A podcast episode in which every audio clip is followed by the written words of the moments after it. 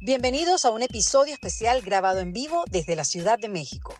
Yo soy Erika de la Vega y esto es En Defensa Propia. Este episodio es presentado por Vic. Escucha y aprende de los mejores audiolibros de negocios, cultura y salud para tu desarrollo personal y profesional. Vic, escuchar es el nuevo leer. South Kia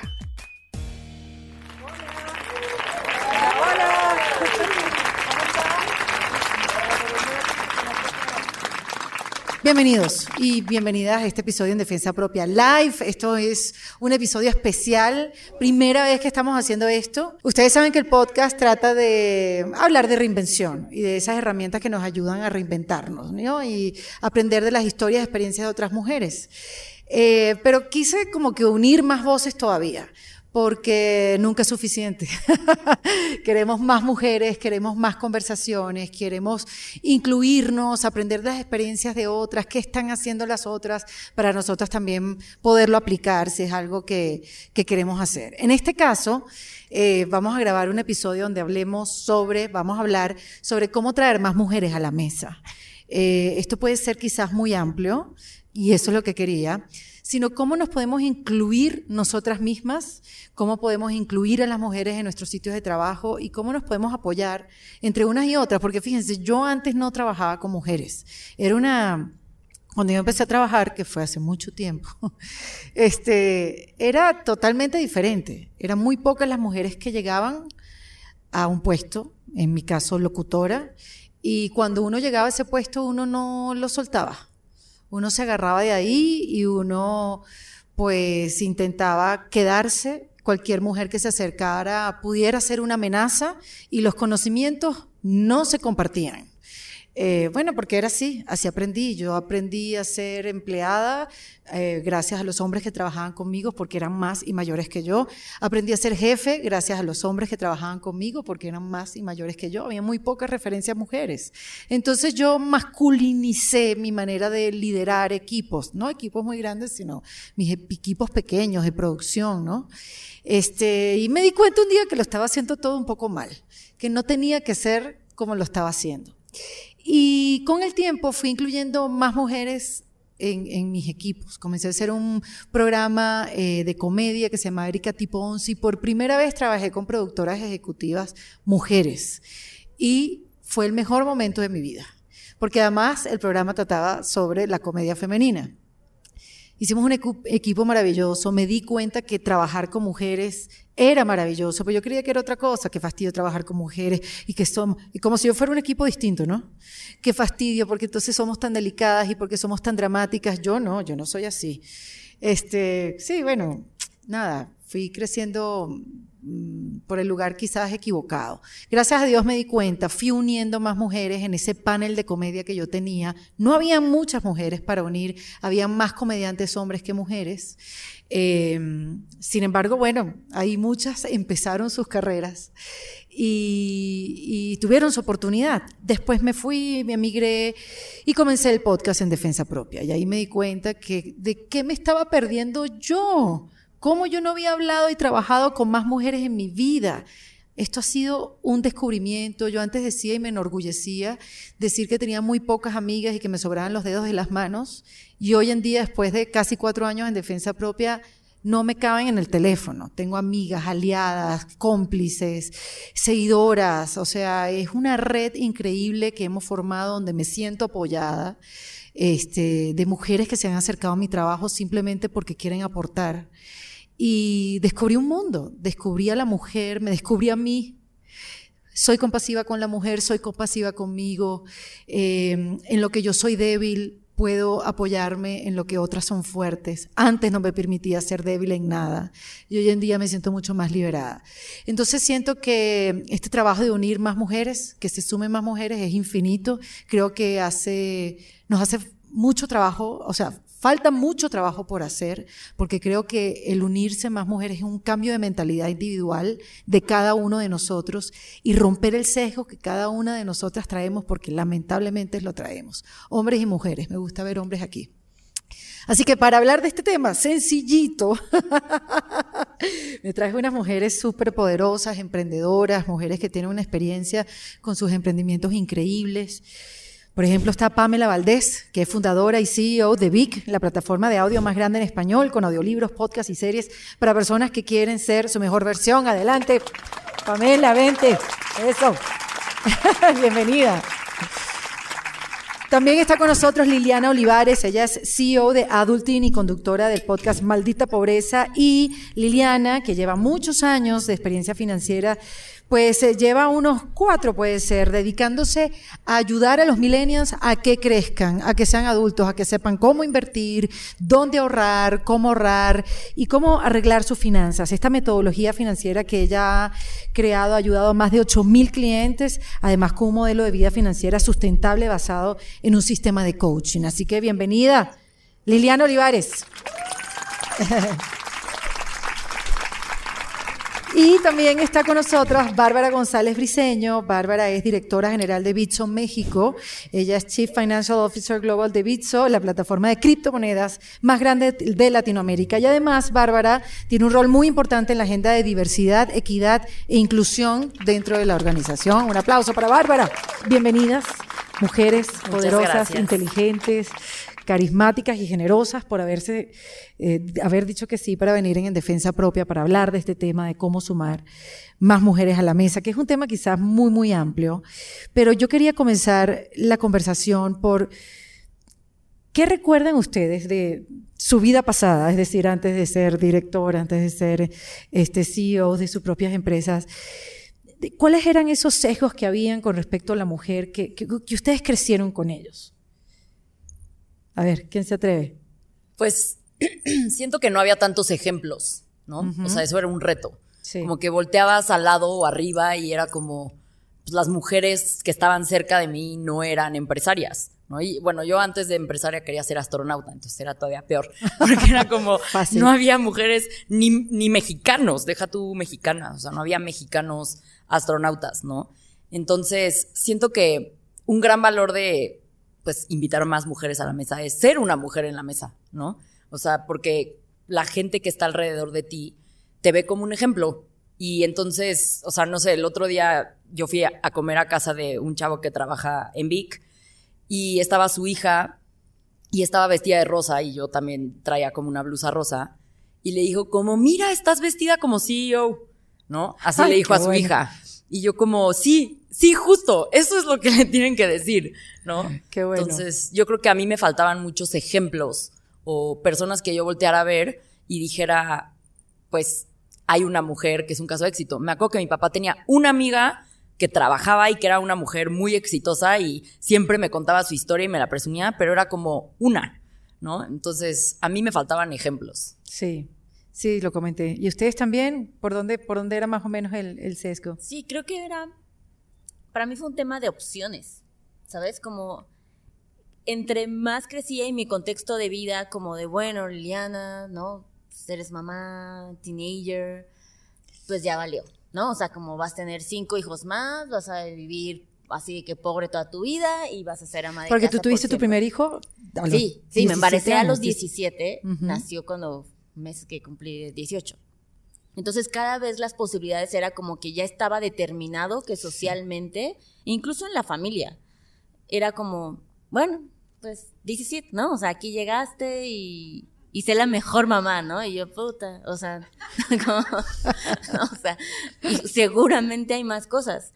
Y estoy cada vez más convencida que si eso no me hubiera pasado, no hubiera llegado hoy a donde estoy, porque eso me generó mucho como determinación el demostrar, sí, el como por, ¿por qué esto es? O sea, ya no hay más opciones, según quién, ¿no? O sea, y digo, la bondad de la ingenuidad, ¿no? Porque a los 17 años yo decía como, claro que no, yo lo voy a lograr, yo no sabía lo que costaba la vida, ¿no? Estúpidamente, pero, pero me ayudó, o sea, decir como, no, y porque las opciones eran muy limitadas. En este nivel, hablando de ejemplos, era como, pues como mujer, no la cagues, ¿no? No, no te embaraces, ya lo hiciste a Liliana, ¿no? O sea, ¿ahora qué vas a hacer?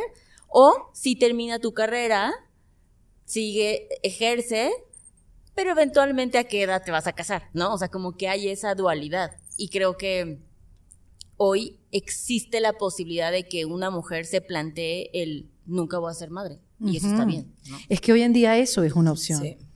O sea, yo cuando me lo pude plantear no era una opción. Era siempre, sí, sí, claro. O sea, hoy en día sí se lo piensan y me alegra que se lo piensen y digan, no, no, eso no es para mí y que no haya juicio. Hoy en día no hay juicio sobre esto. Y si hay, bueno, hay que trabajarlo, hay que trabajarlo. En tu caso, Bárbara. Mi caso es un poco diferente porque yo tuve la fortuna de crecer en una familia donde mi mamá tiene cuatro hermanas y las cinco hermanas fueron profesionistas toda su vida. Eh, la hermana más grande tuvo que batallar con mi abuelo en ese entonces para que la dejara, creo que estudiar hasta la prepa, porque ella se iba a casar y tener hijos, igual que todo. Pero parece que después de que logró ese convencimiento, como que a mis abuelos les entró que ahora todas sus hijas tenían que ser profesionistas y todas son profesionistas, eh, cuatro son doctoras, este, o sea, de PhD, o sea, y entonces yo siempre crecí con ese ejemplo y todas mis primas de esa familia, todas, todas son profesionistas. Entonces para mí yo nunca fue un cuestionamiento, nunca fue un, ¿voy a ser un, una profesionista o no? Nunca fue una pregunta. Sin embargo, yo creo que una de las cosas que yo normalicé mucho como que en, en mi proceso es que todas esas trabas con las que uno se encuentra intentando como ser esta mujer que, que sí va a recorrer un camino por la vida profesional, las normalizaba y decía, bueno, pues así es, ¿no? Si quiero crecer, tengo que aguantar que en la junta hagan comentarios, tengo que aguantar que me discriminen, tengo que aguantar de que no me incluyan en el proyecto. Y por muchos años pensaba que esa era la normal y que si yo tenía que pertenecer, tenía que como acomodarme a este tipo de como comportamientos sociales que nos enseñaron que así funciona, ¿no? Como que yo era el outsider, ¿no? Eh, o sea, tú quieres entrar, tú te acostumbras a este mundo de hombres. Aparte yo, o sea, soy financiera, vengo, o sea, vengo de, eh, creciendo en un mundo de hombres. Y, no fue hasta que tuve como una experiencia como bastante como, como negativa o, impactful, como que en tema de, de acoso laboral, donde entendí, espérame, tengo que poner, o sea, vamos a contextualizar esta realidad y esta realidad no es en la que yo quiero vivir y no es en la que yo voy a asegurarme de crear para el resto de las mujeres que sigan.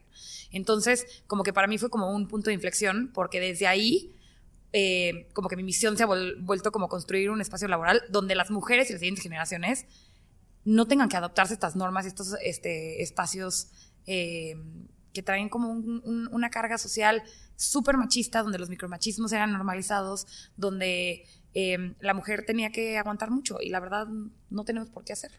Claro, porque además uno aprende por ese mismo, en tu caso no, no sucedió, pero por eso mismo de, de no aprender a ser líderes gracias a una mujer, sino a ser líderes aprendiendo de hombres. Entonces, ¿cómo, ¿cómo tú puedes ser ahora un líder sin traer todo lo aprendido a la mesa? Sí, no, y justo de lo que mencionas, yo, yo me acuerdo que cuando era chiquita y hablaba de que quería ser astronauta o quería ser empresaria, y mis papás eran como, sí, y, y luego cómo le vas a hacer cuando quieras ser mamá, ¿no? Y yo era como, pues qué buena pregunta, ¿no? O sea, porque, y por eso a mí me faltaban ejemplos, porque casi no veía ejemplos de profesionistas que fueran mamás al mismo tiempo.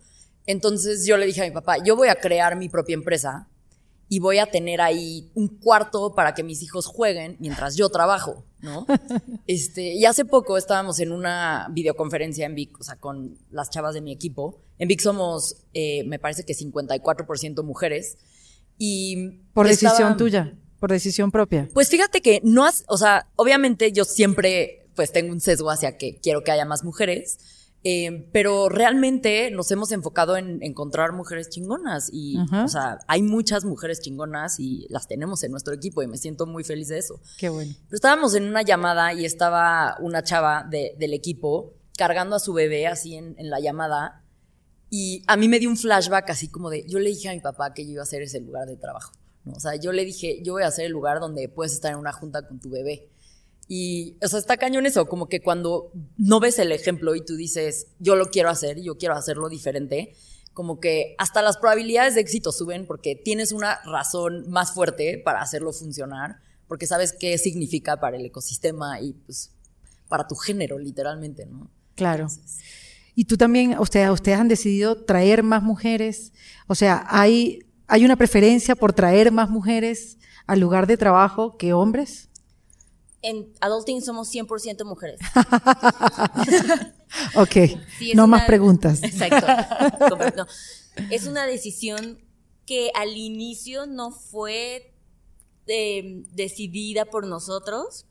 Sin embargo, conforme íbamos creciendo e incluso la misma audiencia de adulting empezaban a ser mujeres, o sea, a ver, Adulting era una empresa completamente normal, incluso nuestro branding, nuestra marca, o sea, no soy finanzas con amor, o sea, no hago eso, no, es como, güey, finanzas, chido, te gusta para todos, ¿no? Y empezaron a llegar muchas mujeres. Y dije, claro, pues porque no hay espacios donde las mujeres puedan hablar de educación financiera sin que se sientan eh, totalmente condescendiente la comunicación o cómo hacer tu súper, ¿no? Como, ya, no sé eso que, ¿no? O sea, como dime, dime la misma información. Y cuando vimos ese poder, sí se tomó la decisión. O sea, dije como, a mí me vale madres, adulting sí va a ser 100% de mujeres, porque sí es momento creo que la plática de, de, feminismo ya está y está perfecto, pero este es el momento de que nosotros hacemos el cambio. ¿Sabes? Como es muy importante el empezar a ser líder como mujer, no como decías, ¿no? Como hombre, porque tú sí veías a la mujer que era súper seria, súper dura, porque quería imitar un hombre. Hoy no, es me vale madre, sí, y voy a tener un escote y voy a estar en una portada de la revista, si les parece bien, ¿no? O sea, porque ya no es ese leadership. Sí. Y hoy sí es consciente porque sí quiero que mi empresa tenga la oportunidad que tanto necesitan las mujeres y sí necesitamos más oportunidades. Sí, porque hay como también un una queja, digamos, de parte de los hombres que, bueno, le dan el trabajo solo por ser mujer para que haya eh, igualdad. Exacto, para cumplir la cuota. Sí. ¿Qué opinas de eso, Bárbara? Mira, yo voy a decir algo controversial, que es que yo sí soy fanática de las cuotas. Más bien, no es que sea fanática de las cuotas, pero yo creo que ahorita son necesarias. Porque lo que queremos es llegar a un mundo donde sea orgánico. Pero la realidad es que ahorita necesitas algo que te force a poder llegar a ese mundo orgánico, porque la gente que interactúa con el reclutamiento, con las promociones, con la selección de talento en, las empresas, la realidad es que tienen muchos sesgos inconscientes que nacen de este, eh, contexto como social y cultural en el que crecieron y que ni siquiera tal vez lo están haciendo por mala onda, pero la realidad es que lo traen, ¿no? Entonces, ahorita preguntabas que si nosotros hemos hecho una decisión consciente de traer más mujeres, pues la respuesta es no, porque nosotros lo que queremos hacer es traer al mejor talento. Lo que sí estamos haciendo es hacer una decisión consciente por eliminar los sesgos y normal y, como que poder corregir mucho los procesos para asegurarse de que ese mejor talento eh, sea el adecuado, donde, perdóname, vivimos en un país, por lo menos en México, donde el 51% de la población es mujer. Sí, sí, en el mundo entero, somos la mitad de la población. Claro, y, y, hay un pool de talento gigantesco. Lo que pasa es que no se les han dado las mismas oportunidades o simplemente nos cuesta el doble de trabajo. Hoy estaba... Eh, leyendo algunos números que quería traer hoy, pero por ejemplo, estaba leyendo que en México eh, el 20% de... Eh, hay un estudio que hace McKinsey que se llama Women Matter, que es increíble, que entrevista a 120 empresas y a sus 55 mil empleados para como que sacar estadísticas sobre la brecha de género en, las empresas. Y de esas 120 empresas en México, que son como las 120 empresas más grandes, el 20% cree que, mm, que una mujer eh, no debería de estudiar. ¿no? O que no debería de, o sea, uno en cinco creen que como que es, es como desventajoso para, eh, para, para una mujer estudiar. Y luego decía que el 54% de, este, de los entrevistados creían que los hijos sufrían cuando una mujer decidía trabajar. En México, hoy en día, y hombres y mujeres, ¿no? Y entonces vivimos en esta sociedad donde esas cosas son normales. Y la gente la, trae esos sesgos. Entonces, obviamente va a ser difícil. Entonces tienes problemas desde el talent pool, porque para que una mujer aplique un trabajo tiene que cumplir al menos con el 80% de las calificaciones para atreverse a cumplir un trabajo, aplicar un trabajo. Mientras que los hombres, con que cumplan con el 40%, van a decir, yo soy el candidato perfecto. Entonces, de entrada, hay selección natural, ¿no? De las mujeres que son talentosísimas, que están diciendo, me quito del proceso porque no me van a escoger. Y luego, ¿Qué pasa cuando una organización, el 70-80% son hombres? Pues lo más probable es que tengan un sesgo o una preferencia consciente o inconsciente por trabajar con hombres. Y entonces, en el proceso, el entrevistador muy probablemente va a ser hombre y entonces cómo va a seleccionar. Entonces hay muchos elementos que, las empresas pueden hacer, como empezar a hacer eh, currículums que donde no veas el nombre, ¿no? Donde el lenguaje em, empieza desde eh, los job descriptions tienen que ser eh, ¿Se puede hacer eso? Currículum sin nombre. Sí, claro, hay plataformas donde tú puedes meter los currículums y te ayudan a que, a que you blind them, ¿no? Para que para que el, el, que está filtrando los currículums no, vea, no tenga esos sesgos, ¿no? Puedes hacer eh, que las primeras fases de las entrevistas sean eh, exámenes de aptitud en lugar de una entrevista presencial con alguien donde va a tener un sesgo en el filtro, ¿no? Puedes asegurarte, nosotros tenemos un, implementado lo que se llama the Rooney Rule, que es que por lo menos eh, una mujer tiene que llegar al último proceso, a la última fase del de, el proceso y de los candidatos que realmente están en la fase de selección. Entonces, no es necesariamente querer cumplir con la cuota, pero es hacer todas las cosas para que eventualmente puedas llegar como que a un, a un balance, ¿no? Y no tener que esperar los 100 años, porque hoy en día tenemos que pasar 100 años, o sea, para que realmente esta brecha de género se cierre al ritmo que vamos. Wow, 100 años no, o sea, no está bien. no, pero por Dios, es demasiado. Yo pensaba que estábamos trabajando a paso firme. No, no, porque incluso muchas más, o sea, otras causas que por supuesto que necesitan atención, van mucho más aceleradas que, que las mujeres, porque está normalizada. Todo va antes de, ahorita te atendemos, en tu, tu sueldo ahorita te atendemos, ¿no? O sea, hay como un chorro de cosas previas. Y otra acción que ayuda mucho, y justo me la contó un, amigo que tiene una fintech en México, que me pareció muy interesante, y es que por cada hombre que entrevistan, entrevistan a dos mujeres. Y entonces esa es su forma de cerrar como ese gap de tener más oportunidades, ¿no? Sobre todo en el mundo financiero que vemos que, puta, güey, pues Sí. sí. va a estar difícil. Y además que eso, luchar con el sesgo, yo lo decía al principio, el sesgo lo tenemos todos, por más que no queramos. ¿Cómo darnos cuenta de ese sesgo que a veces es tan silencioso? A mí me pasó hace poco con un amigo hablando de igualdad. Llegamos a un viaje de trabajo y él traía dos maletas y todas las mujeres traíamos una. Y por supuesto que le dijimos, conchale, dos maletas, no te, no te, cabía la ropa, mira nosotros. Y él dijo, igualdad de género, mi reina. Y sabes qué, tenía toda la razón, pero son tan silenciosos los sesgos que no nos estamos dando cuenta. Entonces, ¿qué, cómo, cómo ustedes los pueden atajar en un grupo de trabajo? Es que justo ahí, yo por ejemplo, lo pienso mucho como, o sea, yo construyo productos, ¿no? O sea, vi que es un producto y nos enfocamos en el usuario final y en crear el mejor producto posible. Entonces, yo pienso en diseñar mi empresa como un producto y los usuarios son quienes trabajan en la empresa, ¿no?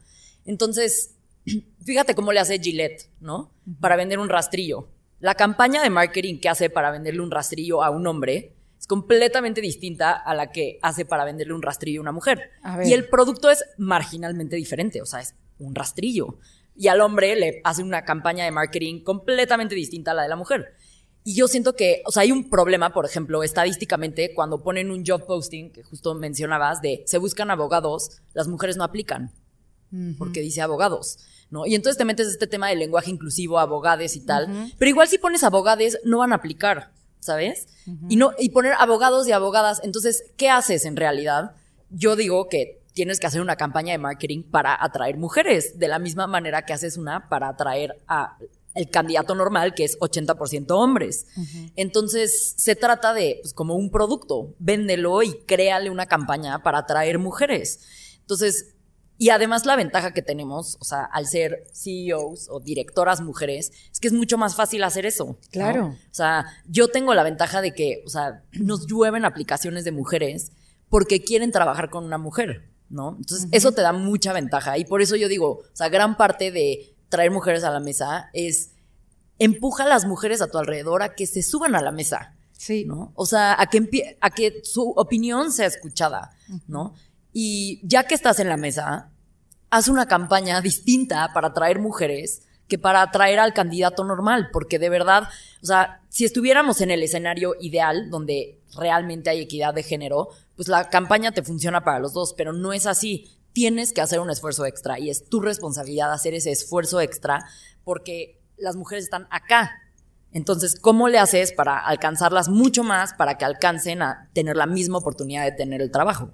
¿No? No, y otra cosa que también lo hablaba con una amiga que es acostumbrarnos a trabajar con mujeres, que la que contratas es mujer, que la que hace la data es mujer, que la fotógrafa sea mujer. Esos, puestos de trabajo que son bien específicos, que en nuestra cabeza cuadriculada vemos a un hombre, acostumbrarnos nosotras mujeres a llamar a las mujeres a, esos espacios que normalmente vemos a hombres, que es un trabajo también. Claro, pero también tenemos que entonces crear espacios de trabajo donde las mujeres puedan participar. Porque también una de las cosas que hemos esperado, que el espacio de trabajo, tal y como se diseñó para estos, estos eh, compañías con 90% hombres, sean copy-paste para ahora queremos que todas las mujeres vengan y no se quejen. La realidad es que, por ejemplo, en México, las mujeres hacen 2.5 más veces trabajo en el hogar y en la crianza de los niños que los hombres. Mm. Somos del el país 23 de 25 este, rankeado en la OSD de, de esta peor estadística.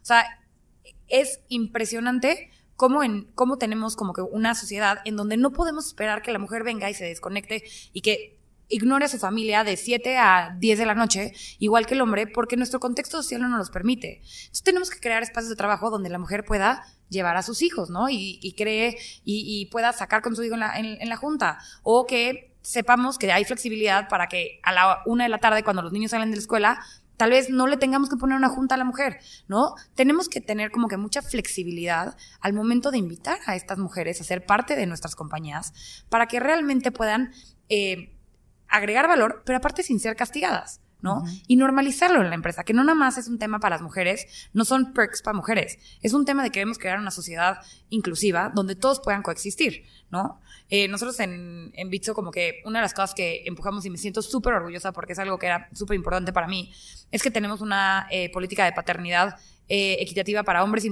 para, para hombres, mujeres, para... ¿De cuánto tiempo? ¿Cuánto son cuatro meses para... Son cuatro meses para mujeres y hombres. Em, y, y, perdón. Y el hombre no puede volver, ¿no? Independientemente si eres la persona que dio a luz, que no dio a luz, si es por adopción, si eres cuál, qué, rol estás jugando en ese momento en la paternidad eh, o, en la maternidad, ¿no? Son cuatro meses. Y la verdad, lo que estamos trabajando es que sea normal que hombres y mujeres se lo tomen.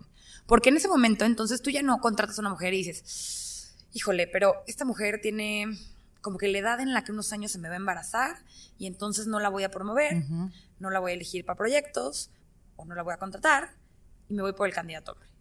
No, lo que queremos es que lleguen los dos candidatos, escojas al mejor, pero si es la mujer, le vas a dar las mismas oportunidades que al hombre, porque sepas que los dos se pueden ir. ¿No? Entonces es muy importante esta parte de dar el ejemplo, ¿no? Y de empezar a como que crear esta igualdad y, que entonces las mujeres digan, wow, yo quiero ser parte de eso, ¿no? Yo quiero ser parte de esos lugares donde hay ejemplos, de esos lugares donde veo que la persona que, con la que voy a trabajar no nada más lo, entiende, pero también lo vive, ¿no? El otro día estamos en una compañía, somos 600 empleados en Bitso eh, y todos los jueves hablamos para toda la compañía. Y yo tengo un bebé de seis meses, lo sigo mamantando y me tocaba hablar y pues me tocaba hablar y entonces decidí que todavía no estaba lista para hacerlo enfrente de la cámara, pero apagué la cámara y les dije, estoy apagando la cámara porque estoy amamantando a mi bebé. Sí. Y, este, y fue interesante, porque yo sé que a muchos hombres eso lo puso incómodo, sin duda, ¿no? Qué bueno que lo hiciste. Sin duda. Y las mujeres me empezaron a escribir por afuera en el chat de que, wow, mil gracias, gracias por normalizarlo, no lo puedo creer. Porque una, una mujer que quiere ser parte de tu del espacio de trabajo y seguir creciendo, pero que tiene que amantar, pues se va a ver con, con, con esos, se va a tropezar con esas cosas, pero si lo normalizamos, ¿no? Yo que soy la, la, la, la CFO y la directora general de México, pues entonces estoy mandando un mensaje de que aquí, quien seas, puedes priorizar a tu familia sin tener que sacrificar tu, tu, vida profesional. Sí, hay que ser valiente, eso, seguir adelante y ver el camino que le estás abriendo a las que vienen atrás. Simplemente eso, es dar es darle espacio a otras mujeres las que vienen. Voy a hacer una pequeña pausa en el episodio para contarles de Vic, porque si eres una de esas personas que quiere invertir en su mejor versión, pero no tienes tiempo de hacerlo, tienes que probar Vic. Fíjate, Vic es un app que te permite seguir creciendo, aprendiendo e informándote mientras tienes las manos ocupadas y la mente libre. Solo tienes que ponerte los audífonos 15 minutos al día mientras paseas tu perro, haces ejercicio, lavas los platos o te transportas hacia algún lugar y disfrutar de la mejor selección de audiolibros. Mira, solo 15 minutos al día son más de 12 libros leídos al año. Además en Vic puedes encontrar más de 250 mil audiolibros y más de 900 Vic originales, que son audiolibros libros cortos hechos por los mejores creadores de contenido en toda Latinoamérica. Entra al link que les dejo ahí en la descripción del episodio y obtendrán 40% de descuento por los primeros tres meses de suscripción. Además, te cuento que en Vic creen que todas las personas nacen con superpoderes, pero muchas veces llega una fuerza externa que los apaga, como un corazón roto que lastima tu poder de amor propio o personas que plantaron ideas en tu cabeza que dañaron tu poder de relación con el dinero, por ejemplo. Pero una buena historia tiene el poder de inspirar a las personas a trabajar en sí mismos y así desatar sus superpoderes de nuevo. Recuerda que es Vic. Aprovecha tu tiempo y mejora tu vida. Voy a hacer una pausa en esta conversación para hablarte de las ventajas del Kia EV6. Ya muchos saben que esto es un concepto automóvil innovador, es práctico para el día a día y lo más importante es que es eléctrico. Tú sabes que los carros con funcionamiento eléctrico son muy populares hoy en día en todas partes del mundo. ¿Por qué? Bueno, porque ofrecen grandes beneficios para el medio ambiente y también para el propio conductor. Así que, si estás pensando en cambiar tu carro o comprar uno por primera vez, yo estoy segura que el nuevo Kia EV6 con funcionamiento 100% eléctrico va a ser una excelente opción para ti. Por eso te invito a que pases por South de Kia, donde te va a asesorar un equipo especializado para contestar todas tus preguntas, tus dudas y para que te acompañen durante todo el proceso. Así que bueno, por eso y mucho más. South Day Kia es tu mejor opción y si quieres más información visita la página web ¿Cómo nos quitamos esa, no sé si ustedes lo tienen, pero bueno, la típica, obviamente, la mujer que ve en la otra la competencia, porque estamos hablando de ambientes maravillosos, pero también entendemos que sí, la competencia, la que te juega en contra, la que te pone para que te resbales. es que, o sea, creo que es parte de decir, ¿no? O sea, como que tal vez en un lugar de privilegio en el que estamos, es fácil tener acciones que promuevan cómo traer mujeres a la mesa. Pero esto empieza desde con tu amiga. Empieza en dejar de pensar que trabajar con mujeres es conflictivo. Empieza que constantemente tienes que competir. ¿Sabes? En el minuto en el que nosotros cambiamos, nosotros en Adulting nunca, y eso es real, y justo acabamos de tener como un team building super padre de aniversario y les decía, esta empresa requiere los mejores elementos y no voy a ser mediocre nunca en reclutar a la gente. Aquí somos las mejores mujeres que estamos dispuestas a trabajar con las mejores mujeres sin ningún tipo de conflicto. Y, genuinamente, ¿eh? acabamos de cumplir cinco años, nunca es algo que se habla.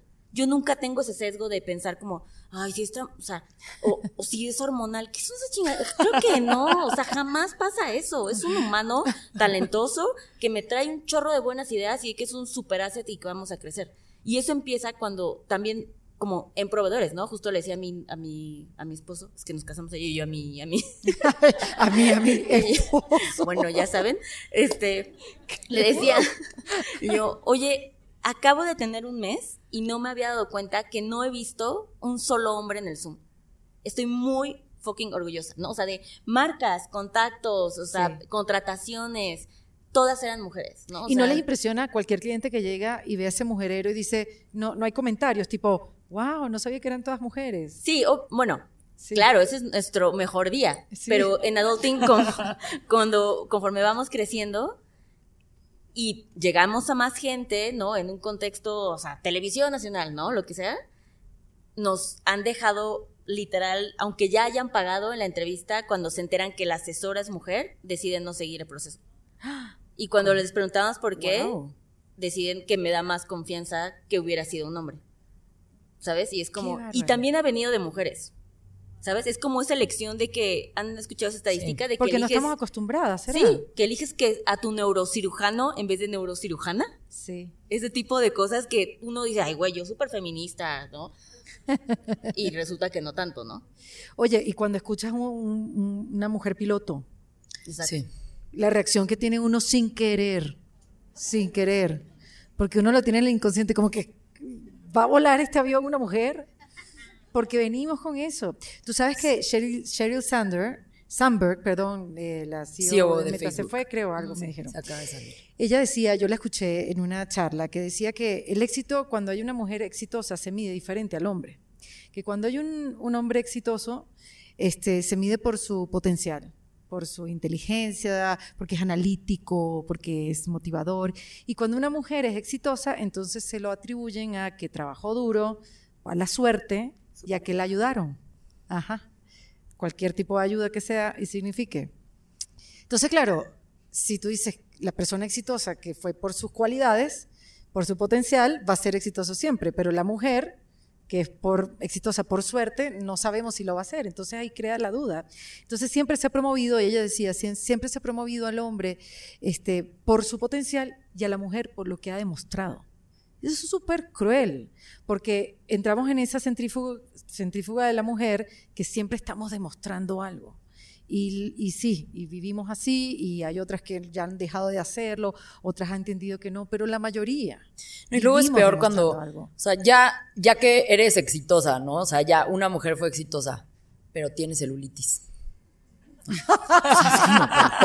o sea, denle chance, ¿no? O sea, de verdad, o sea, yo he escuchado gente así, de que, no sé, sale no sé quién en la tele y, ay, pero su, su hija está muy gordita. Es como, exacto. O sea, no tienes que ser Wonder Woman. O sea, ya el simple hecho de que lo estés intentando es un chingo. O sea, hay que aplaudirlo. O sea, ¿por qué? Y aquí entra mucho como hace ratito estaba Haru Escárcega aquí grabando, que yo soy muy fan de Haru. Y Haru me enseñó mucho este concepto de la envidia, ¿no? O sea, cuando tú sientes envidia, o sea, utilízalo como un aprendizaje de ti. O sea, ¿qué está diciendo sobre ti que tú sientas envidia, no? Entonces, si las mujeres exitosas te dan envidia, pues tú sé más exitosa, échale más ganas, o sea, aprende de ellas en vez de sentir envidia, o sea, ¿qué tienen ellas que te está faltando a ti, que te hace sentir así? Y mejor velas como unas maestras, mejor pregúntales, mejor acércate, ¿no? O sea, y también nosotros hay que ayudar a las mujeres, ¿no? O sea, entre nosotros hay que ayudarnos, porque eso pasa mucho, o sea, entre mujeres también, o sea, a ver, desde que éramos pubertas y no sé quién es una zorra, o sea, eso es machismo. O sea, no porque sale de la boca de una mujer, deja de ser machista. La verdad. O la misma, la intención primera cuando ves a una mujer, en una revista, mujer un hombre, a, la mujer sí juzga su físico, ¿no? O sea, yo tengo, o sea, hubo un festival de finanzas, no sé, amigos, si era un festival de finanzas, yo fui. sí, sí, estuvo divertido. Se escucha bomba. cuando lo escuché en voz alta dije, échale. Pero sí. Y todos eran hombres. La host sí era mujer, pero las ponentes había solamente dos mujeres, obviamente Sofía Macías y yo, ¿no? Y en el, en, en el YouTube, ¿verdad?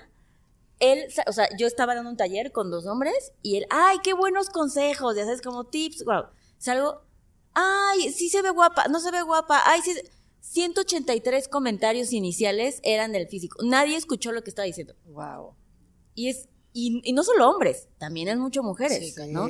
Y creo que esa estrategia de cómo vas a combatir el que sientas esta competencia es, no, güey, ¿cómo vas a motivarte para que sí seas como ella, ¿no? Y, y, y llegues a ser mejor que ella. O sea, creo que eso siempre funciona muy bien y creo que nosotras como en este Agen, que es un lugar de privilegio, tenemos la responsabilidad de tener ese ejemplo. O sea, yo cuando empecé a hacer más como networking a con otras mujeres, yo dije, nunca, nunca, nunca voy a ser una grosera, ¿sabes? Como de, ay, jamás. O sea, al contrario, ya tengo a hombres que van a ser así. Ajá. O sea, entre nosotras no va Pero a eso es un cambio tuyo, o sea, individual, o sea, lo, lo, lo, hiciste consciente y dijiste, ya, voy a dejar de ser así.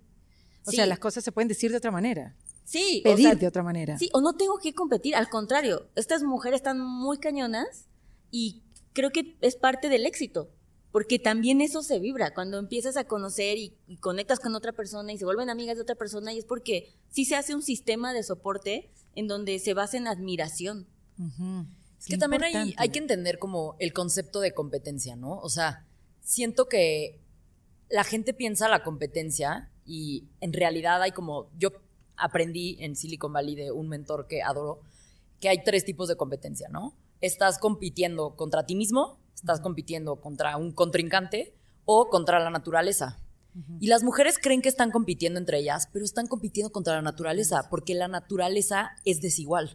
Entonces, o sea, cuando hay un éxito de una mujer, aunque sea de tu mismo rubro, aunque o sea, ponte tú que yo estoy haciendo también algo de, de, finanzas, adulting versión 2, y competimos. O sea, si a ella le va bien, a mí me va a ir mejor. Claro. Porque, o sea, esto, este concepto se llama como el Kingdom of We, ¿no? O sea, construimos el reino y después nos lo repartimos. Pero requiere una manada de mujeres construir el reino. de todas, exacto. Una somos todas. Entonces, ajá, entonces, o sea, olvídense de que están compitiendo contra otra mujer. Están compitiendo contra la naturaleza que no es favorable a las mujeres. Y es, o sea, cualquier indicio de progreso de una mujer es favorable para ti. Sí, hay que aplaudirlo. Te, suma. Hay que celebrarlo.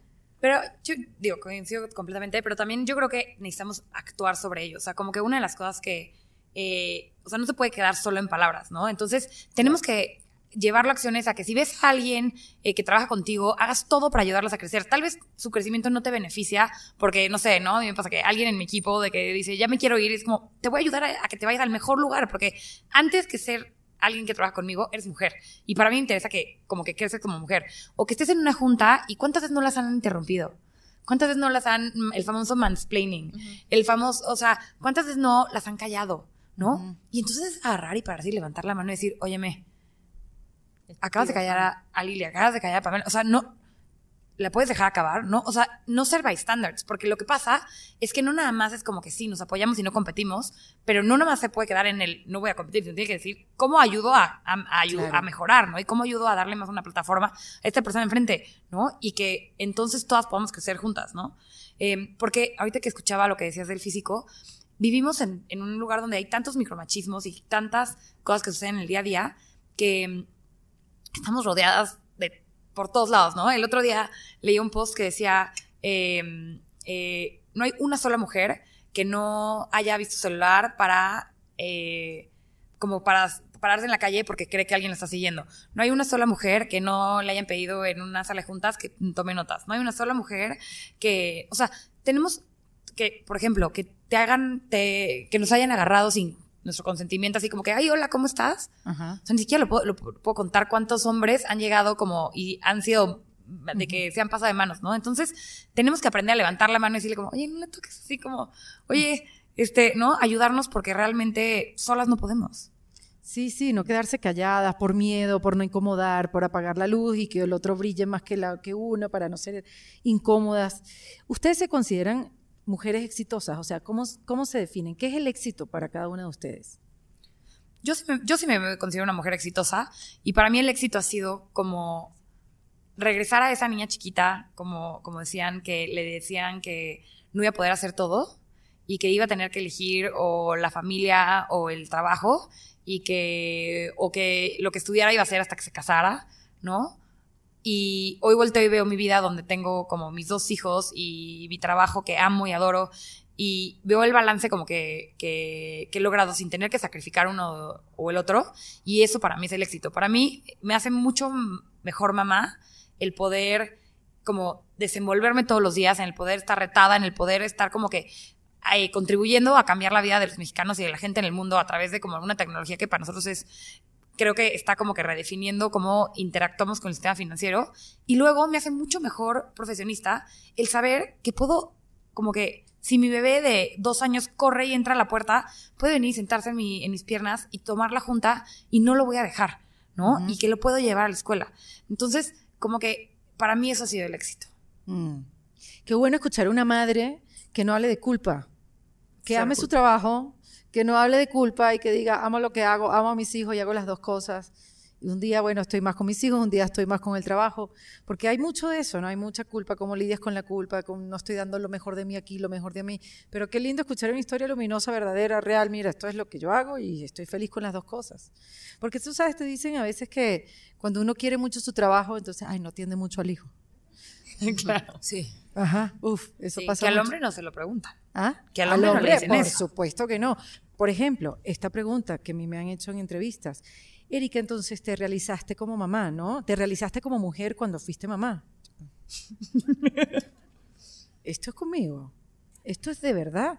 O sea, e, es, otra vez, no, no culpa al periodista, pero es un sesgo silencioso porque la mujer se puede realizar de miles de maneras, en miles de áreas. Entonces es súper egoísta que solamente las mujeres mamás sean las que se realizan. ¿Qué es eso?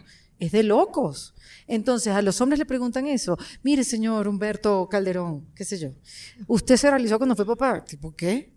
En su oficina, ¿no? No le hacen esa pregunta. Pero es poder decir, decirle al periodista que mm, esa pregunta está rara. Porque en otro tú dices, bueno, no, me realicé de miles de maneras ya. Pero es lo que dices tú, hacerse presente y decir y levantar la mano. ¿Tú te consideras una mujer o qué es el éxito para ti y si te consideras una mujer exitosa? esto está muy profundo, Erika. Es, no, creo que he definido el éxito como en diferentes ámbitos, como que yo soy muy pragmática y muy estructurada y decidí hacer como categorías, ¿sabes? O sea, como ojalá en promedio salga ganadora y entonces eso me lleva al éxito. Pero Exacto, o sea, como para, por si pierden una, ganen dos. Muy bien, Inversión, muy inversión, diversificando. Pero parte de eso es, me siento muy orgullosa de que hoy estoy en una posición donde yo tomé el control de mi destino en contra de las posibilidades, de las probabilidades que me planteaba mi, mi, contexto. No siempre fue así, ¿no? O sea, creo que tener, y realmente utilizo la palabra privilegio porque yo, por ejemplo, con mis amigas, ¿no? Veo, tal vez no, creo que ninguna o una mamá, y, ay, es que no me gusta mi trabajo, no, no sé, como que hay mucha queja, tal vez, ¿no? Sí. Y yo soy alguien que sufrió el no tener, y voy a poner libertad, porque cuando tienes 18 años y tu vida se tiene que abocar a, darle de comer a un humano y a ti, la libertad termina en ese momento, ¿no? En el sentido de yo no me puedo ir a la al viaje de graduación, ¿no? Y yo les decía, puta, renuncia. No, pero es que, y yo, es que a ver, si yo tuviera tu libertad, con tus posibilidades y tu privilegio, yo estaría así, haciendo en esos cambios, ¿no? Yo lo valoro mucho. Yo tener la posibilidad de hacer cambios que puedo en este momento, lo valoro como nadie en este mundo, ¿no? Y eso me hace sentir muy orgullosa donde estoy. En la parte de la maternidad es bien complicada porque mi visión de maternidad fue muy diferente a lo que se esperaba, ¿no? La gente no exactamente espera, pues sí, esperan que Liliana esté, no sé si tejiendo madres o no sé, o sea, como que ser esta parte maternal y yo no soy así. Yo tengo dos niños y mi responsabilidad era crear dos hombres que fueran perfectamente eh, con una visibilidad feministas y mi mayor deseo es que ellos sepan que su mamá fue, trabajó, los tuvo que dejar en muchos momentos y que me voy de viaje todos los años con mis amigas y me la paso fregón. y, y eso es, quiero que busquen una mujer eso, ¿no? Que pelee por su libertad, que pelee por sus derechos y que sean hombres, y eso me pasó hace poco, fui, fui con un doctor y, mi hijo que es teenager, y el doctor tuvo comentarios súper acosexual tal cual, ¿no? O sea, como, qué bonitas mamas. Ay. Así, en la consulta. y yo me puse a llorar. Dios. Porque no saben el nivel de agresión que sentí y de pena con mi hijo. Claro. Y en ese momento se paró mi hijo, le aventó la, la hoja me agarró de la mano y se salió, ¿no? Y dije como, sí, o sea, como él se dio cuenta de que eso, ¿no? Sí, o sea, como... Y yo me sentí luego super porque dije, qué estúpida, ¿por qué te pusiste a llorar? Pero me sentí muy agred me sentí muy vulnerable, ¿saben? O sea, como, porque no lo vi venir. Y dije, a huevo, o sea, esos son los squinkles que quiero, ¿no? Que sepan que ni madres, que no hay posibilidades. Entonces, me siento muy exitosa con esa construcción. Claro. Pero la parte de ser mamá en México y no cumplir con esas expectativas, ¿no? O sea, yo veo todas las mamás y sí, voy por los libros y yo pues 150 llamadas y mil cosas y todas las mamás con cara de, mm, no estás poniendo atención, ¿no? Hay mucho juicio, sí. Ajá, y yo, dude, ya vine. es como, ya. Claro, sí, exacto. O sea, pero tienes celulitis, es como, güey, existe el trabajo, gracias. Exacto, entonces, tal cual. Creo que me hace muy orgullosa tener esta construcción de posibilidad de, de crear y de ser lo que quiero ser. Uh si eso le parece bien o no a muchas cosas, a mucha gente pues ni modo. Y creo que el éxito para mí es una construcción que voy definiendo cada cinco años, por supuesto que tengo un plazo, no crean que no. O sea, sí es como de en cinco años, ¿qué significa, no? Sí, claro, porque va cambiando. Eso ha sido también algo, una conversación, como el éxito no todo el tiempo viene de la misma forma, dependiendo de qué edad tengas, qué, qué ha pasado en tu vida, antes te definías por unas cosas, hoy en día por otras, y el éxito sí, cambia de forma. Tú, Pamela, ¿cómo, ¿cómo ves el éxito?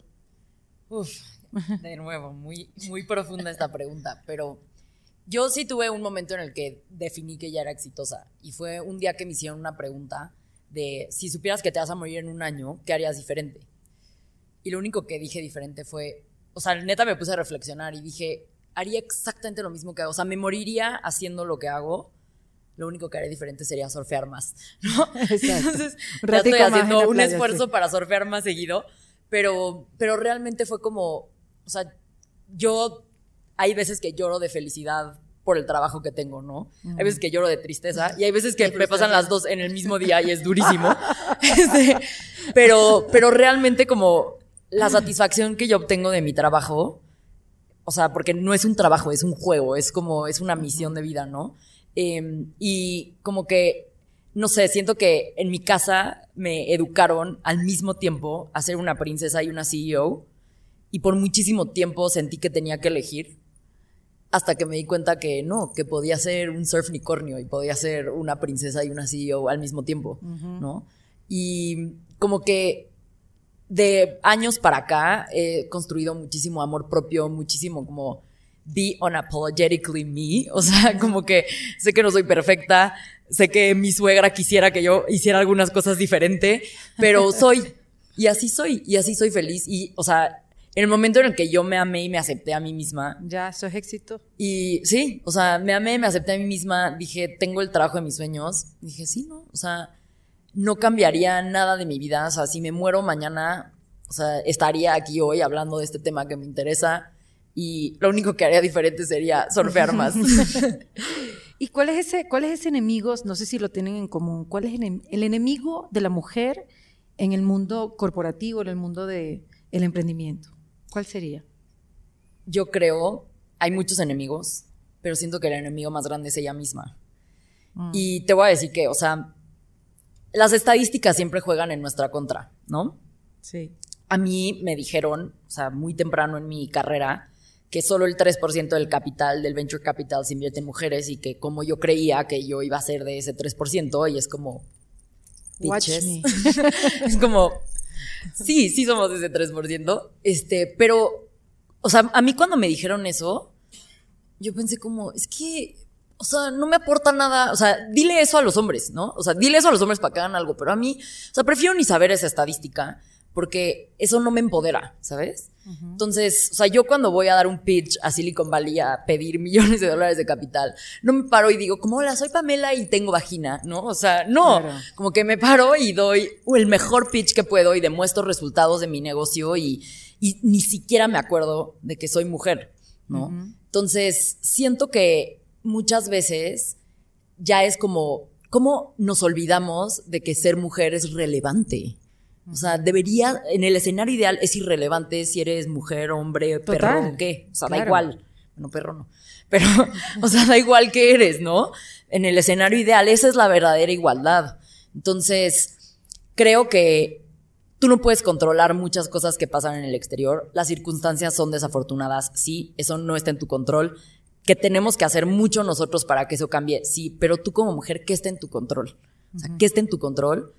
Cámbiate la narrativa de que ser mujer es un superpoder y no que es una desventaja. O sea, eso sí está en tu poder. Y yo de verdad, o sea, cuando voy a levantar capital, pienso, estos güeyes necesitan diversidad en su portafolio, necesitan la cuota, ¿no?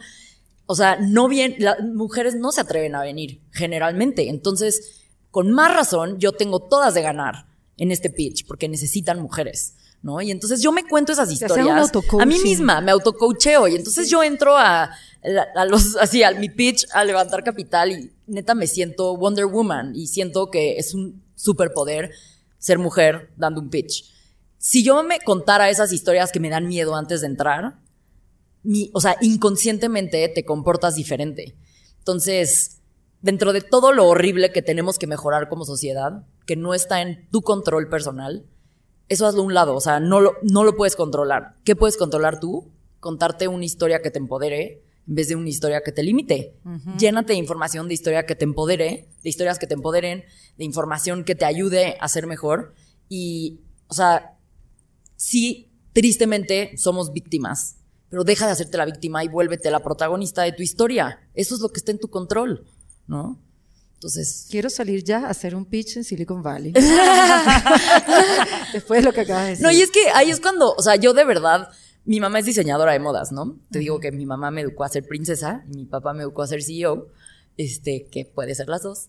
Em, y yo siempre que voy a dar un pitch o voy a Silicon Valley, o sea, me voy a casa de mi mamá y hago mi outfit con ella y así, o sea, le echo un chorro de ganas y digo como quiero que mi energía femenina así sea despampanante en el pitch, ¿sabes? Porque es mi superpoder. Y así, o sea, lo puedes hacer divertido, lo puedes hacer como un juego de niñas, emprender. Claro, y no Realmente lo puedes hacer. Es, es, o sea, hay mucho que no está en nuestro control y 100% de las estadísticas, pero tú puedes elegir ser la protagonista y no la víctima.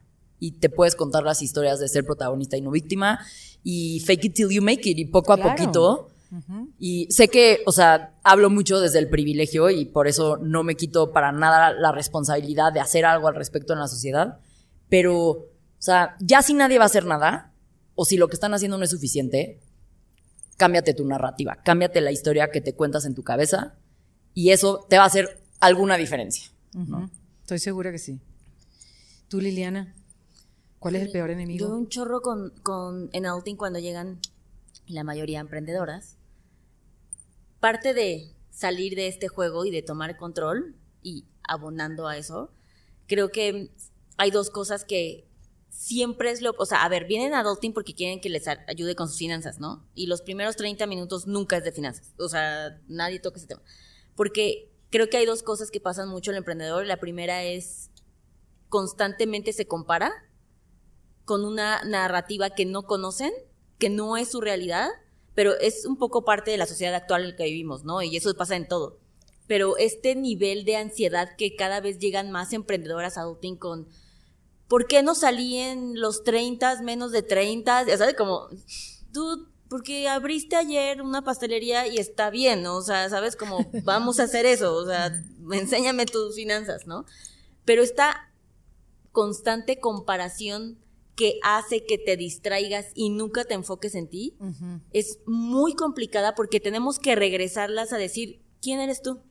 ¿Tú qué quieres? O sea, igual ni quieres hacer eso, igual ni quieres emprender, ¿no? O sea, también hay un chorro de posibilidades. Y cada vez más nos tomamos con este cuento de, vienen a hablar de mucho más de otras cosas, menos de lo que realmente quieren. Y la segunda cosa es cuando llegamos como a, ok, ¿qué está pasando? ¿Tú sí qué quieres hacer? ¿Cuál? Así, háblame de todo tu negocio. A las mujeres nos cuesta mucho trabajo soñar. ¿Sabes? Como cuando les digo, dime tu sueño así más loco. acabo de tener justo con, con una persona que hace una cuenta súper grande. O sea, aparte yo dije, puta, a ver si este güey no me dice que hace un chorro de cosas inalcanzables, ¿no? Y fue como, mm, no me había puesto a pensar en eso. Sí, totalmente. No, o sea, no, no estamos acostumbradas a que ese nivel de soñar, de innovación, que después se aterriza con muchas otras herramientas, uh bla, pero si quiere el primer paso de atreverte a soñar en lo más loco, no está. Y también por eso no se llega, ¿sabes? Y me pasó hace poquito y en, en, el, en una junta, ¿no? Y con obviamente una persona que va a invertir en auto y me decía como, dime cuál es tu sueño más loco. Y le dije, sí, yo sí voy a tener mis headquarters en Nueva York con todos los puntos y todo el mundo va a tener un adulting y un asesor financiero así en su celular. Y como, ah, ok, sí lo habías pensado. Y yo, sí, güey. O sea, como, y yo, esta, es la oficina que quiero, ¿no? O sea, como, porque sí, eso es, es muy complicado construir un sueño si ni siquiera identificamos cuál va a ser. Sí. Es que qué importante eso, porque no puedes soñar lo que ni siquiera concibes como posible, ¿no? O sea, yo por eso, o sea, digo que me muero haciendo esto, porque pues, es contar esas historias que acercan a las personas a los sueños, ¿no? Porque, o sea, si ni siquiera lo puedes soñar, no lo vas a poder crear. Entonces, ¿cómo ponemos más ejemplos y más historias para las mujeres que las hagan soñar cosas más grandes? ¿no? O sea, sí es, es el tipo de cosa que me deja sin dormir, ¿no? O sea, sí, Sí, para inspirarse. Bárbara. Para mí, el, enemigo, el enemigo número uno es la falta de empatía. Eh, ¿Es? Falta de empatía. De empatía. De, hombres y de mujeres. Eh, yo creo que nadie es culpable del contexto en el que creció, en el que nació, en el que vive, ¿no? Pero sí es culpable de no querer cambiar y de no querer darse cuenta de la realidad de los de, que tiene alrededor, ¿no? Y pasa con mujeres y hombres, ¿no? Y no nada más en temas de, mujeres y de feminismos, pero pasa con muchas cosas. Pero creo que em, una, una como de las realizaciones a las que he llegado como en toda mi travesía, es que el de enfrente no tiene la culpa de ser como es, ¿no? Y que también, desafortunadamente, cargo parte de la responsabilidad de ayudar a educarlo o educarla a las cosas que, a cómo ha cambiado el mundo, a cómo eh, deberían de ser las cosas, ¿no? Y me pasa mucho con mis colaboradores, hombres, te digo, también con bastantes mujeres con las que colaboro, pero de, de ayudarles como, y enseñarles a ponerse en tus zapatos y entender de dónde vienes, ¿no? Y entender que la persona de enfrente siempre eh, como que trae un bagaje que no conocemos y que eso hace que, que, sea de una, tal, de una cierta manera, o eso informa muchos comportamientos, ¿no? Entonces, como que una de las cosas que a mí me duele mucho es cuando como que intentas como que pasar por esto con, con alguien y que se niega a cambiar, se, se, niega a verlo, se niega a entender como que enfrente hay alguien con unas, con ciertas condiciones que hacen que, que la estén pasando mal, ¿no? Que entonces esa falta de empatía eh, creo que es, es muy duro porque se vuelve muy desesperante porque si alguien te está metiendo el pie, la primera vez le puedes decir como, oye, mira, te voy a explicar, creo que eso que hiciste, pues mira, tiene consecuencias a veces, ¿no? O fíjate que nosotros hemos crecido en un contexto en donde esto se vuelve un trigger para mí porque me lo han hecho muchas veces, ¿no? Y entonces tal vez a la segunda vez ya, lo así, se da cuenta y a la tercera ya no lo hace.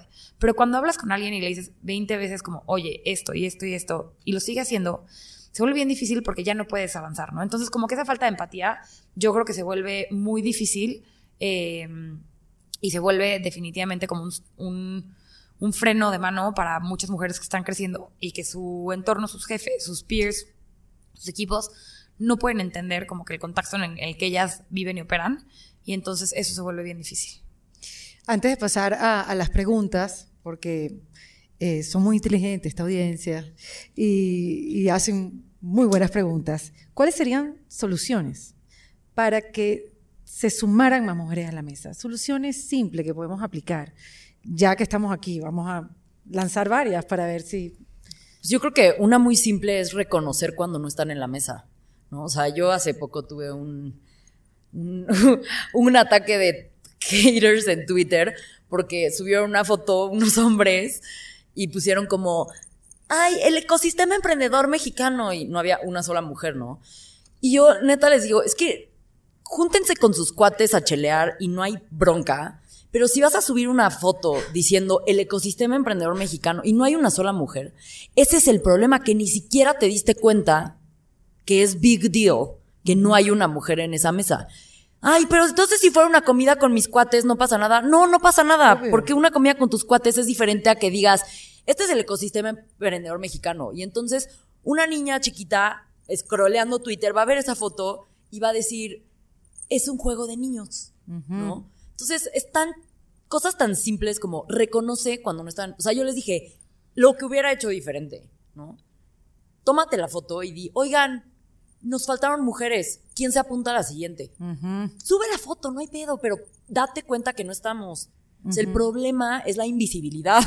Totalmente. tan sencillo como date cuenta que no estamos. Ahora, ayuda a las mujeres de tu alrededor. O sea, eres esposo, Güey, ponte las pilas. No, no digas, ay, sí, la mujer y el 8 de marzo. No, güey.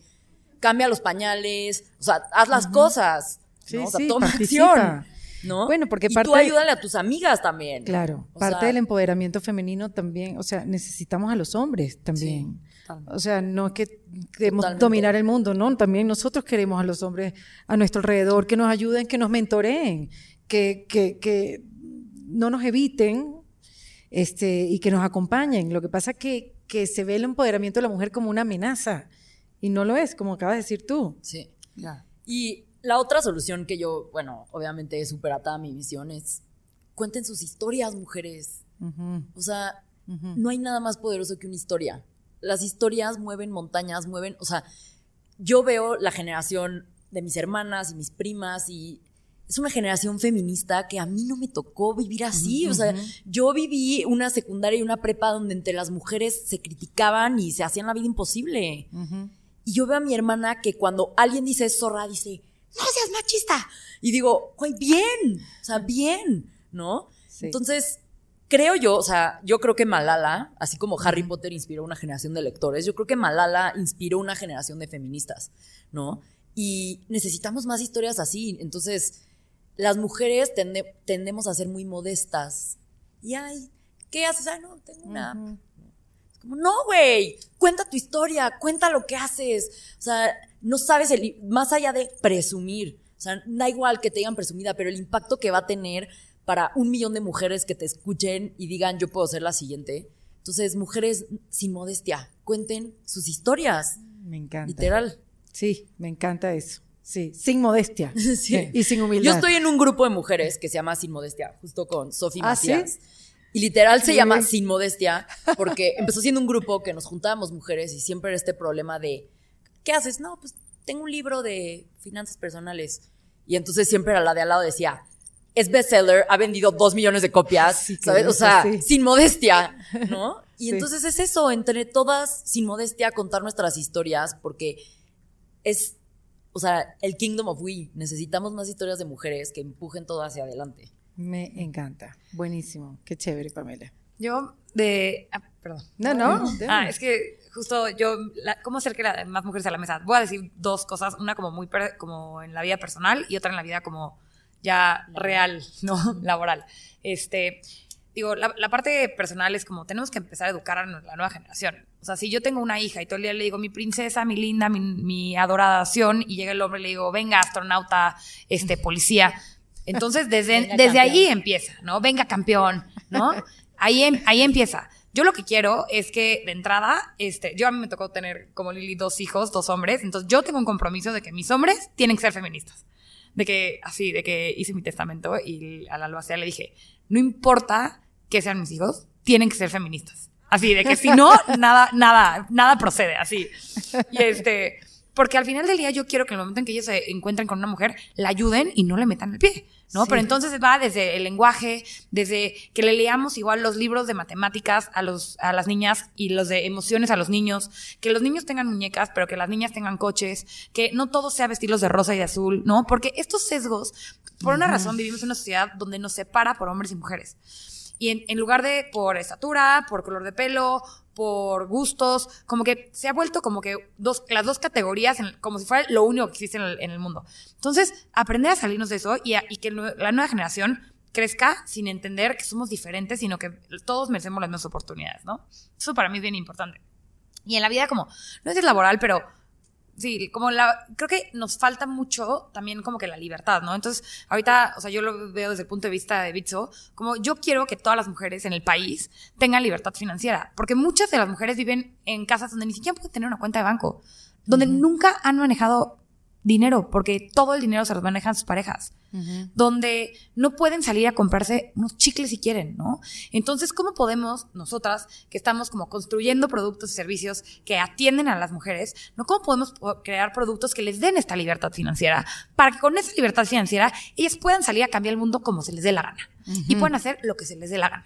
Y si con eso es rascarse la panza o ir y transformar este algo, que lo hagan, pero que puedan ellas decidir. Entonces, pero también, entonces, ¿cómo vamos a crear productos para mujeres? ¿no? Lili ya tomó el primer paso que dijo 100% mujeres aquí y entonces todas están pensando porque se identifican y tienen mucha empatía con el usuario y entonces dicen, sé lo que necesitan, ¿no? Pamela y yo vivimos en organizaciones que, que, no son solamente mujeres, pero entonces necesitamos representación femenina para que cuando estás construyendo el producto digas, bueno, ¿y qué le va a traer a la mujer? Las mujeres, como piensas, piensan qué son las necesidades de la mujer, porque la realidad es que la mayoría de los productos con los que interactuamos en, el, en, en, en nuestra vida diaria están hechas para hombres, ¿no? Los cinturones del coche están construidos para los hombres, ¿no? El otro, eh, o sea, como que si, lo piensas, cuando, cuando se, se, inventaron los cinturones, los hicieron para, para los hombres. Por eso son tan incómodos para nosotras, ¿no? Este, entonces, tenemos que empezar por ahí. Hoy en día, este, en Bicho somos menos del, del 40% de mujeres en, de los 670 empleados que tenemos y somos solo 25% de las usuarias de, de, de Bitso. tenemos este, más de 5 millones de usuarios, son mujeres. Entonces, ¿cómo queremos traer agarrar, aparte de esos 51% de la población y traerla que interactúe con cripto y, tenga libertad financiera y pueda mandar dinero a Venezuela de ida y de regreso, si ni siquiera tenemos la representación femenina todavía que queremos que esté pensando todo el día en eso, ¿no? Entonces, es como ir siguiendo la cadenita para asegurarnos que desde el primer punto hasta el último estamos corrigiendo para realmente como que cerrar esta brecha en antes de 100 años, que va a ser Pero qué lindo trabajo, acercar el, la criptomoneda, el cryptocurrency a las mujeres. Porque sí, uno lo siente como muy masculino, pero al final es súper fácil manejarlo, pero es un súper reto súper fácil y yo creo que es una parte de eh, falta de educación financiera. Entonces, este, Lili nos tiene que ayudar. Este, pero la realidad es que no nada más las criptomonedas, sino que todos los, los productos financieros, tú puedes hablar mucho mejor de eso, pero, pero vivimos en un país donde hay muy poca educación financiera y más hacia la mujer, ¿no? Y entonces en cripto también se vuelve como que un bloqueo, pero en realidad es una, es una avenida para solucionar muchos de los, de los problemas que tienen este, las mujeres en, en su día a día y que puedan mover. Tenemos productos donde pueden dolarizar todos sus ingresos desde el día, o sea, que desde el día uno que metes a la plataforma y entonces ahora tienes tus dólares digitales, entonces ya puedes en eso ganar intereses y entonces estás ahorrando. Puedes mandarle dinero a tu familia que vive en Texas, pero en Venezuela, pero en Colombia, al día siguiente. Puedes intercambiar este y comprar cripto para como diversificar tu portafolio, pero todo desde la comodidad de tu casa sin tener que ir a la sucursal. ¿No? Y entonces estoy haciendo ya el pitch. Pero, pero es que la verdad para mí, como que yo digo, le solucionaría le solucionan mucho las fricciones que las mujeres tienen hoy día también con el sistema financiero, porque no está construido para nosotras. Es que sí, qué, importante ese concepto de construir productos para mujeres. Totalmente. nosotros tenemos como 60% de nuestros usuarios son mujeres y a veces más. Hay, hay meses que llega, o sea, al menos los nuevos y las nuevas a como 70%. Y, o sea, yo le digo al equipo, es que el audio es perfecto para una mujer multitask, que está de que paseando al perro, bañando al hijo, o sea, es perfecto para una mujer multitask. Y yo lo, o sea, yo lo diseñé pensando en mí, ¿sabes? O sea, yo literalmente lo he diseñado como para mi vida de mujer ocupada que trata de hacer 10 mil cosas al día, ¿no? Entonces, o sea, si no tienes mujeres en tu equipo, no vas a construir productos con diversidad. Totalmente. O sea, punto. Totalmente. Sí. Y yo también tengo, obviamente, voy a hablar de dinero, amigos, porque si no, ¿qué vine? No, pero creo que, al menos para mí, voy a hablar desde mi, mi experiencia. Mi vida sí cambió cuando me di cuenta que yo era la adulta en la habitación que me tenía que hacer cargo de mi vida. Deja de mis finanzas, o sea, eso vino después. Pero traer más mujeres a la mesa es cerrar el gap de vulnerabilidad en la que nosotros mismos nos ponemos. Y es, está muy cañón porque no importa la edad, eso está más cabrón, no importa la edad, ¿eh? O sea, y, llegan un chorro de mujeres de 28 años y, ay, es que no sé si meterme a adulting porque la verdad es que mi esposo, o sea, yo, yo no quiero meterme, no le entiendo lo que sé y les dan su dinero. Esto es una morra de 25 años, ¿eh? Y yo, güey, o sea, yo, ok, ¿no? O, por ejemplo, vienen muchas parejas también que me parece un acto de amor cabrón que vengan una pareja en adulting a decir, güey, que nos ayuden, ¿sabes? Como... Sí. Y siempre, por supuesto... Es un acto de fe. Sí, pero es como esta demostración a la, relación tiene que crecer en todos sentidos, necesitamos ayuda. Se me hace como parejas muy elevadas, ¿no? Y llegan y es como, sí, este, y todo juntos, ¿no? Y yo, mm, o sea, no quiero ser Lupita Alessio, pero es como, dudo, o sea, o sea, no quiero ser esa mujer, pero para mí, inmediatamente viene a necesito protegerla. ¿Sabes? Como necesito que siempre se sienta segura y que esté por elección en la relación que va a estar. Y eso sí lo compra el dinero, ¿no? La libertad, lo que decías, las oportunidades, la, el dinero es un recurso y nadie va a negar, es universal, todo el mundo lo utiliza y te compra esa oportunidad y te hace menos vulnerable. El dinero te da la oportunidad de que si no hay un lugar en la mesa, tú hagas la fucking mesa. ¿Sabes? Exacto. Porque eso fue lo, para mí, eso fue el crear como, ¿qué voy a hacer? Yo estaba estudiando mientras trabajaba, obviamente nunca me iban a ascender porque yo estaba tratando, o sea, de entrar a trabajar a los 19, todos los señores tenían 60 años, o sea, de que yo llegara ahí, no iba a suceder, ¿sabes? Como yo a los 30 dije, fuck it, para eso ahorré, ¿sabes? Como sí hice una idea de emprendimiento, puse una cantidad, no voy a renunciar porque no estoy estúpida, pero sí voy a emprender al mismo tiempo, porque esa, o sea, me dio la capacidad de crear lo que yo quería crear, ¿no? Y entonces, creo que si nadie cree que tiene que poner atención al dinero porque eso es superficial o, ¿no? Como no se ve bien, se están perdiendo de un mundo de empoderamiento muy cañón, ¿no? O sea, y te da la oportunidad de ayudar. Nosotros en Adulting todos los meses donamos el 10% de nuestras ganancias. De hecho, a Bárbara hemos donado a causas de mujeres mm. en Oaxaca y todo, porque es muy importante y eso construye. ¿Y a qué donamos? A causas para mujeres. Claro. Y la segunda cosa creo que es una solución que a mí también en particular me cambió la vida con un grupo de amigas que nos conocemos desde los tres años. Y es que decidimos que nunca más íbamos a hablar de nuestro físico ni de otra mujer, del físico de otra mujer. Mm, qué maravilla. Y se los juro que lo contamos así bien consciente porque estamos muy orgullosas. Digo, no somos de que 100, pero somos siete mujeres en donde convivimos y nunca hay ese punto donde se sienta la presión como que una mujer no pueda hacer hablar y ser exitosa en cualquier otro campo y lo que decías, ¿no? Ay, pero y aparte no se ve bien, ¿no? nunca. Y eso fomenta un lugar seguro. Eso fomenta que nos abre otras conversaciones. Nadie está hablando de si bajé o de peso. Nos abre otras conversaciones, maravilloso. Hace todo. Y entonces, eso sí nos ha traído. O sea, ha sido un crecimiento y se lo juro que fue desde. O sea, toda esta iniciativa nació desde algo bien ridículo que les voy a contar porque me qué oso. Pero llevamos dos años y sí hizo un cambio en nuestro contexto. ¿Sabes? Como. Seguro. Y hoy, ahora las mujeres con las que me relaciono, llevo eso.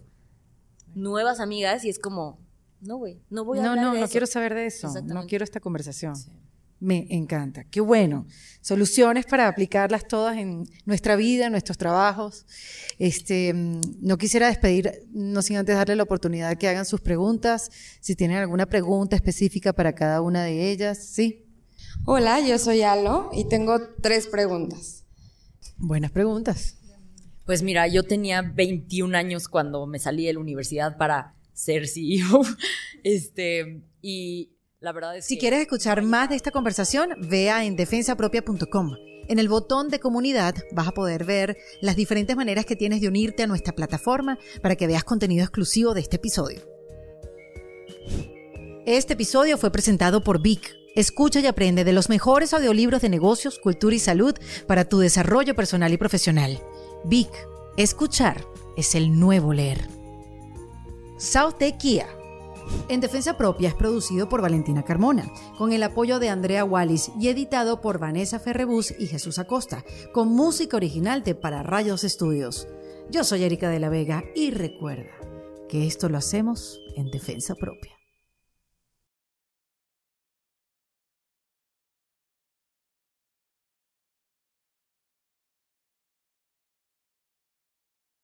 ¿Estás listo para convertir tus mejores ideas en un negocio en línea exitoso? Te presentamos Shopify. Tal vez no lo sabías, pero nuestro podcast More Than Mamis es un negocio y lo empezamos por supuesto para desahogarnos y hablar sobre la maternidad, no para convertirnos en expertas de ventas y del e-commerce. Así que sí, necesitábamos ayuda para vender nuestro merch y poner en marcha nuestra tienda. ¿Y cómo suena con Shopify? Llegó otra venta. Shopify es la plataforma de comercio que está revolucionando millones de negocios en todo el mundo. Ya seas un emprendedor desde tu casa o desde donde sea, Shopify es la única herramienta que necesitas para iniciar, administrar y hacer crecer tu negocio sin dificultades. Con Shopify puedo gestionar pedidos, envíos y pagos desde cualquier lugar, brindándote toda la información y estadísticas de tus ventas al detalle. Regístrate para un periodo de prueba con tan solo un dólar al mes en shopify.com barra sonoro, todo en minúsculas Ve a shopify.com barra sonoro para llevar tu negocio al siguiente nivel. Shopify.com barra sonoro. It is Ryan here and I have a question for you. What do you do when you win? Like, are you a fist pumper?